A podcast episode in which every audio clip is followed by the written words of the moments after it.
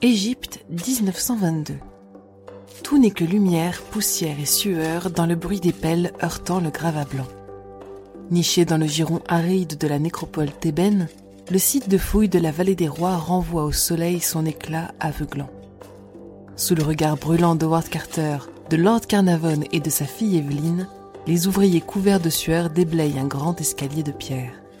Cela fait des années qu'ils explorent avec une conviction vacillante cette étendue ingrate, résolue à ne plus céder aucun trésor.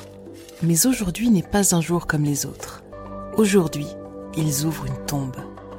Au-dessus de l'escalier s'enfonçant dans le sol, le jeune porteur d'eau trépigne alors qu'un cartouche apparaît sous la caillasse crayeuse.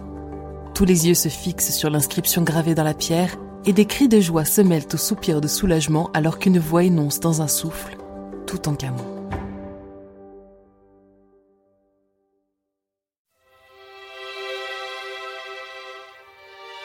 Howard Carter naît le 9 mai 1874 dans le quartier de Kensington, à Londres. Il est le plus jeune d'une fratrie de 11 enfants, fils de l'illustrateur Samuel John Carter et de Martha Joyce.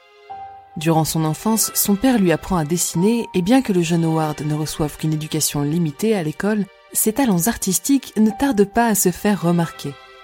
Ils attirent notamment l'attention de Lady Margaret Amherst, une riche amie de la famille dont la demeure de Didlington Hall abrite un petit musée d'antiquités égyptiennes construit par son père. Cette collection d'objets exotiques et mystérieux captive l'imagination de Howard. Statuettes, masques, bijoux et même momies ornent les vitrines devant lesquelles il se campe en compagnie de son père, crayon en main. Sa technique et sa curiosité font forte impression sur Lady Amherst, qui décide d'utiliser son influence pour permettre aux jeunes d'assouvir sa passion. Après une lettre de recommandation envoyée par la riche patronne au Fonds d'exploration de l'Égypte, Howard part comme apprenti sur le site de fouilles de Beni Hassan à l'âge de seulement 17 ans. Aux côtés de Percy Newberry, un ami des Amherst, il a pour tâche de reproduire les dessins et les inscriptions découverts dans les tombes vieilles de plusieurs milliers d'années. Une mission dont il s'acquitte avec succès, améliorant au passage les méthodes de retranscription employées à son époque. L'année suivante, il travaille à Amarna, ancienne capitale du pharaon Akhenaton, puis il rejoint Édouard Naville à Der el-Bahari, où il reproduit cette fois-ci les bas-reliefs du temple d'Hatshepsut.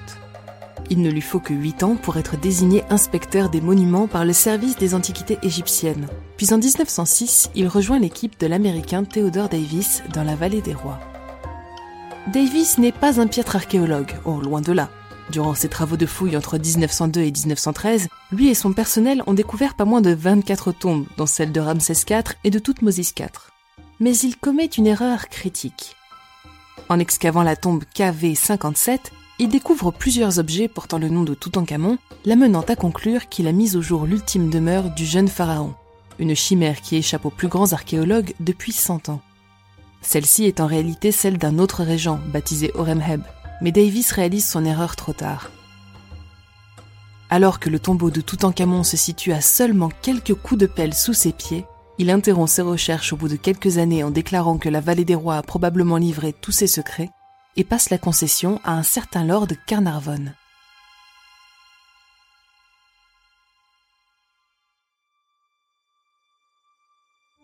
Après un accident qui l'a irrémédiablement affaibli en 1903, Carnarvon s'est vu exhorté par ses médecins à passer ses hivers hors de l'Angleterre. Avec sa femme, ils choisissent l'Égypte comme résidence secondaire et tombent amoureux du pays et de son histoire. Collectionneur avide d'antiquités, l'Earl anglais commence à financer des chantiers de fouilles dès 1907, où il emploie les services du très apprécié Howard Carter. Un choix qu'il ne regrettera pas car Carter connaît la vallée des rois comme sa poche, et lorsque les travaux reprennent sous la supervision de Carnarvon en 1914, il a bien l'intention de le mener jusqu'à la tombe de Toutankhamon. La victoire n'est plus très loin, il en est sûr, mais elle se fera encore attendre, longtemps. En effet, en 1922, Démoralisés par leurs maigres résultats, le Lord annonce qu'il s'agira là de leur dernière année de fouille. Howard est amer, mais pas encore vaincu. Avec son équipe, ils explorent chaque recoin et se tournent finalement vers une rangée de huttes visiblement peu prometteuses qui avaient été abandonnées quelques années plus tôt. C'est leur jeune porteur d'eau, Hussein Abdel Rassoul, qui repère le premier la pierre qui marque l'entrée du tombeau. Une simple marche dissimulée sous les gravats. Le 4 novembre 1922, Lord Carnarvon, alors en Angleterre, reçoit le télégramme triomphant de Carter. Enfin, nous avons fait une découverte formidable dans la vallée. Une magnifique tombe au seau intact, recouverte jusqu'à votre arrivée. Félicitations. Près de trois semaines plus tard, Carter, Carnarvon, sa fille Lady Evelyn et le reste des ouvriers anonymes travaillant sur le site découvrent avec exaltation le cartouche portant le nom du pharaon.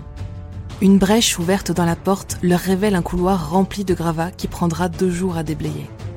Au bout de celui-ci, une nouvelle porte scellée marque l'entrée de l'antichambre. Carter, au comble de l'enthousiasme, pratique une percée suffisamment grande dans la pierre pour pouvoir y passer la tête. Le cœur battant, il avance une bougie allumée par l'ouverture afin de s'assurer qu'aucun gaz nocif ne règne de l'autre côté. Et pendant un instant, le groupe se demande vraiment si Carter, désormais immobile et les yeux écarquillés, n'a pas été victime de quelque empoisonnement. Mais comme celui-ci le raconte, au début je n'y voyais rien, car l'air chaud s'échappant de la chambre faisait vaciller la flamme. Mais un moment plus tard, alors que mes yeux s'accoutumaient à sa lumière, les détails de la pièce émergèrent doucement de la brume. D'étranges animaux, des statues et de l'or. Partout le scintillement de l'or. Après un silence, Carnarvon, inquiet, se penche vers son ami et lui demande s'il parvient à apercevoir quelque chose. Oui, répond Carter, des choses merveilleuses.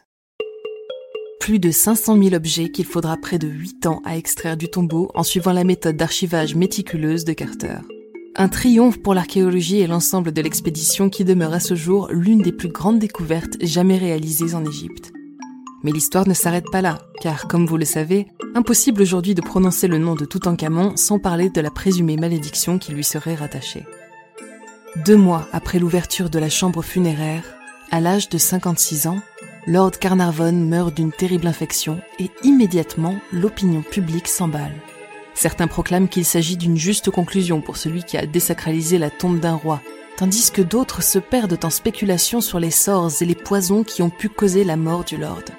Après tout, on raconte que son canari aurait été dévoré par un cobra, et puis que sa servante aurait contracté l'appendicite la veille de l'ouverture du tombeau. Puis il paraît qu'une épidémie de furoncle est apparue dans plusieurs coins d'Europe le jour de l'ouverture, figurez-vous, et que sa femme est tombée malade dans l'avion qui la menait aux côtés de son mari mourant. Bref, tout le monde y va de son opinion et chaque élément qui pourrait servir à corroborer l'hypothèse plus que vacillante d'une malédiction est mis à contribution. Arthur Conan Doyle lui-même, certes célèbre auteur de Sherlock Holmes, mais également fervent défenseur du spiritisme, expose immédiatement son avis aux journaux. La tombe de Toutankhamon était gardée par des élémentaires, des esprits créés par les prêtres du pharaon pour protéger sa dépouille. L'affaire circule dans le monde entier et l'on raconte que Mussolini, grand superstitieux, se serait débarrassé in extremis de la momie qu'il conservait au palais Kigi par crainte d'être lui aussi victime d'un sort l'histoire ne tarde pas à se transformer en légende, et durant les années puis les décennies suivantes, les individus les plus influençables continuent de chercher des preuves dans les événements qui suivent la découverte du tombeau. La maladie de Carter en 1924, la mort d'un riche américain en visite dans la vallée des rois, puis celle de plusieurs membres de l'équipe qui a découvert la tombe, sont autant d'arguments avancés par les crédules. Mais la science se charge vite de démentir ces assertions. D'après les rapports médicaux, Carnarvon serait mort d'une infection générale doublée d'une pneumonie conséquence d'une piqûre de moustique mal soignée durant son voyage. Les sceptiques se hâtent d'autre part de démontrer que la plupart des personnes ayant visité la tombe ont vécu sans encombre, puisque sur les 58 individus présents au moment de l'ouverture du tombeau, puis du sarcophage, seulement 8 sont morts dans les 12 années qui ont suivi. Aucun d'entre eux a un âge situé en dessous de l'espérance de vie de l'époque.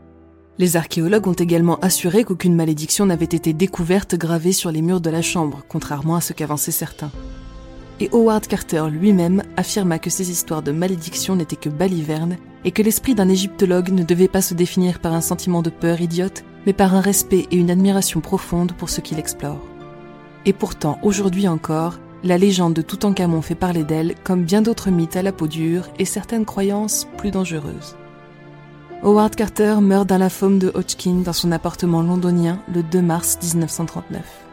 Seules neuf personnes seront présentes à l'enterrement de cet éternel solitaire qui ne laisse derrière lui ni compagnon ni enfant, mais un formidable héritage pour le monde de l'archéologie. En 2015, le chercheur Nicolas Reeves, avec une détermination digne de son prédécesseur, suggère que la tombe de Toutankhamon abriterait les portes de deux chambres encore inexplorées. Après d'âpres débats, des données collectées en 2019 semblent confirmer que des pièces probablement encore remplies de gravats resteraient à explorer derrière ces murs érigés il y a plusieurs milliers d'années.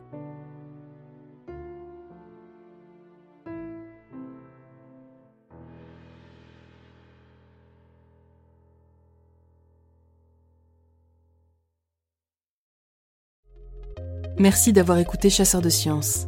Au texte et à la narration, Emma Hollen. Si vous appréciez notre travail, n'hésitez pas à nous laisser un commentaire et 5 étoiles sur les plateformes de diffusion pour nous soutenir et améliorer notre visibilité. Vous pouvez aussi vous abonner sur Spotify, Deezer, Apple Podcast et bien d'autres pour ne plus manquer un seul épisode. Quant à moi, je vous retrouverai bientôt pour une future expédition temporelle dans Chasseurs de Sciences. À bientôt!